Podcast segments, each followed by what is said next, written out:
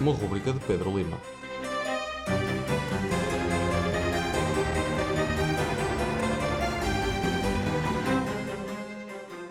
Sejam bem-vindos a mais uma edição de NuoS. O meu nome é Pedro Lima e hoje o jogo que vamos analisar é o Electric Bastion Land, feito por eh, Chris McDowell. Este RPG surge como sequela ao jogo de qual falámos na semana passada, Into the Odd, e vem três anos mais tarde, em 2018, como uma expansão ao setting que anteriormente coube em duas páginas e também como uma segunda edição ao sistema de regras de jogo. Electric Bastion Land funciona à base de três atributos e um sistema D20 Roll Under, tal como seu precursor, mas em vez de Dexterity, Strength e Willpower, este último é reescrito como Carisma.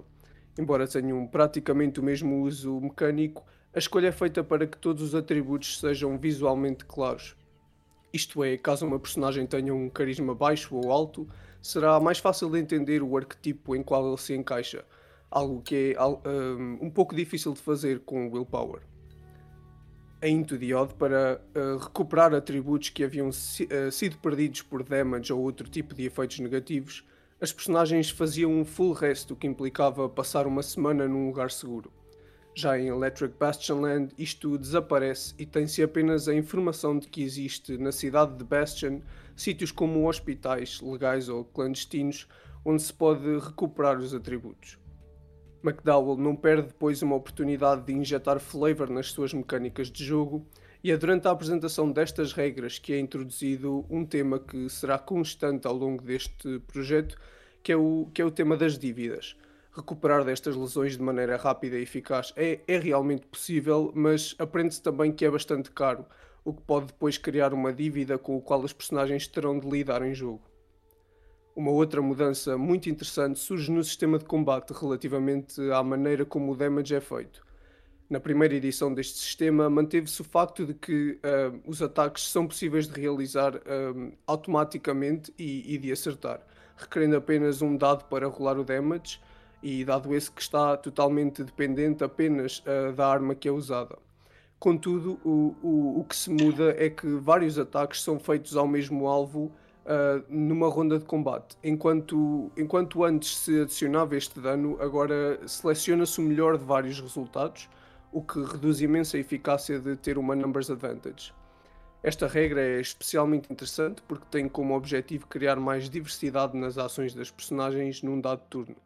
Isto é, num exemplo onde dois jogadores lutam contra um inimigo, é mais útil então que o jogador com a arma menos mortífera faça outra coisa com a sua ação, ao invés de atacar, visto que é expectável que o seu dano seja realmente abafado pelo do seu companheiro. Outra grande mudança surge no sistema de progressão de personagens,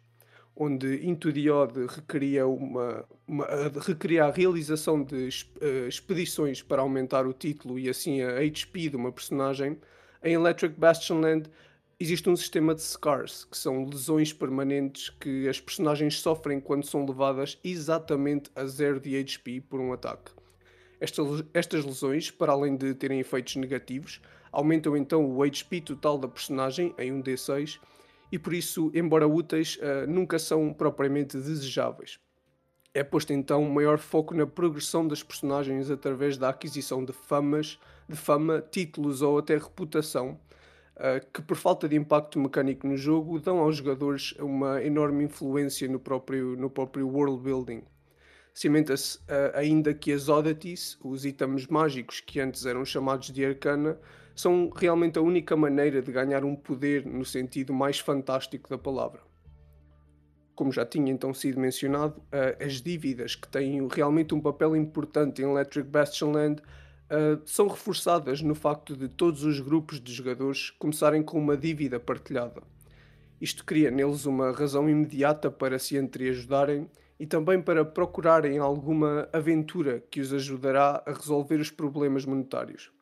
Esta dívida não desaparece com a morte, e uma nova personagem introduzida no grupo herdará a dívida e adicionará ainda a ela. Uh, e isto é justificado devido à confusão burocrática que é o governo de Bastion.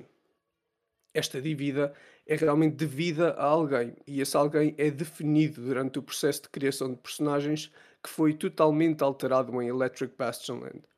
A matriz que a Into the Odd compara o melhor atributo de uma personagem com a sua HP, neste novo jogo compara o melhor e o pior atributo de uma personagem e ao invés de dar apenas um conjunto de equipamentos pré-feitos em qualquer flavor adicional, cada resultado na matriz dá direito a uma failed career, do qual existem 105. A Failed Career funciona como uma espécie de background definindo a carreira na qual a nossa personagem fracassou e não nos diz apenas o equipamento, mas também a quem então uh, o nosso grupo irá dever dinheiro. Para além disso, aponta para algumas possíveis notas da nossa aparência, bem como o nosso lugar atual na sociedade de Bastion e outros possíveis factos que possam expandir o mundo de uma maneira mais orgânica. Na verdade, este livro que contém apenas, contém apenas não, contém uh, bastantes páginas, 336, ocupa 216 delas com estas carreiras e por isso grande parte da construção e da expansão do setting é feito por elas, incluindo qualquer tipo de oddities. Em relação a isto, Into the Odd tem uma vantagem comparativamente a este novo jogo, pois apresentava uma lista dedicada para estes artefactos já prontos a usar Uh, e que neste, neste novo livro estão então salpicados pelas muitas páginas dedicadas às carreiras. Relativamente ao setting de Electric Bastionland, grande foco é concentrado na expansão da cidade de Bastion, que já vinha do primeiro jogo de McDowell, mas que agora é modernizado e, e concretizado através não só do, do, conteúdo, mas também da arte, já que cada failed career vem com, uma, vem com uma ilustração que explica não só a essência de cada personagem, mas também do mundo em que ela se insere. Contudo, os capítulos postos de parte para o condutor, nome realmente, realmente bem escolhido para Game Master, dado o setting de Electric Bastionland, está repleto de informação muito útil para qualquer alma doida o suficiente que queira tentar correr uma sandbox numa cidade metropolitana fantástica no virar do século XX. Isto porque, ao contrário do seu precursor, que tinha ainda muitos olhos virados para dungeon crawling, tão querido entre jogos basea uh, baseados nos princípios da old school Renaissance, o Electric Bastionland é todo ele sobre role-playing numa cidade, onde as pessoas são sempre o meio para alcançar o fim do nosso, do nosso grupo e a complexa teia de conexões entre os milhões de pessoas numa cidade deve ser mantida com sucesso sobre o véu de suspensão de descrença para, para que esta seja mantida viva durante, durante, durante o jogo.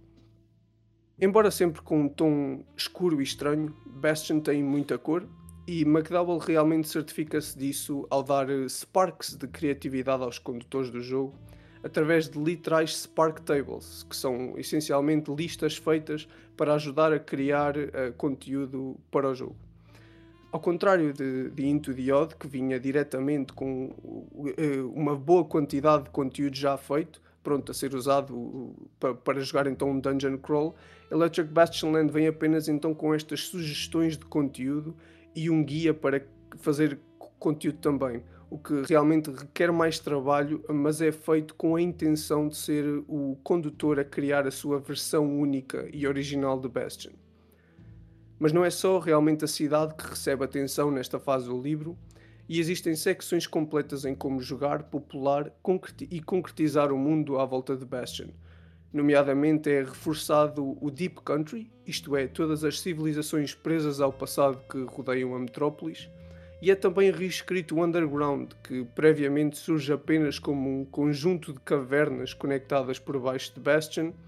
e agora é, é, descrito como um espaço que existe fora da realidade normal, onde o princípio da causalidade é algo trivialmente desrespeitado, onde o tempo pode passar com uma velocidade diferente e onde o engenho e a lógica de um ser inteligente nunca será suficiente para compreender o que ali se passa. O Underground surge ainda como um espaço que conecta todos os locais de Bastion, mas cujas conexões mais úteis serão também as mais perigosas. Existe no underground uma mistura entre cavernas naturais, túneis e esgotos, e é nele que habitam as machines, máquinas estranhas que criam os poderosos artefactos a que o jogo chama oddities. Embora a abordagem, a abordagem de fomentar a criatividade do condutor sem dar mais conteúdo concreto tenha sido recebida com algum ceticismo e críticas por parte da comunidade de tabletop, não demorou muito após a saída de Electric Bastionland para que se começasse a produzir conteúdo independente para o jogo, pegando, pegando então nas ferramentas dadas por McDowell para construir uma única ex- experiência dentro do mundo de role-playing games. É nesta nota que acaba mais uma edição do No OS. Para a semana vamos terminar a nossa saga de Chris McDowell e, e- e este, sistema do Into the Odd ao explorar algum dos produtos que utilizam estes dois jogos como inspiração para o seu design. Fiquem então na companhia de Press Start na Rádio Universidade de Coimbra.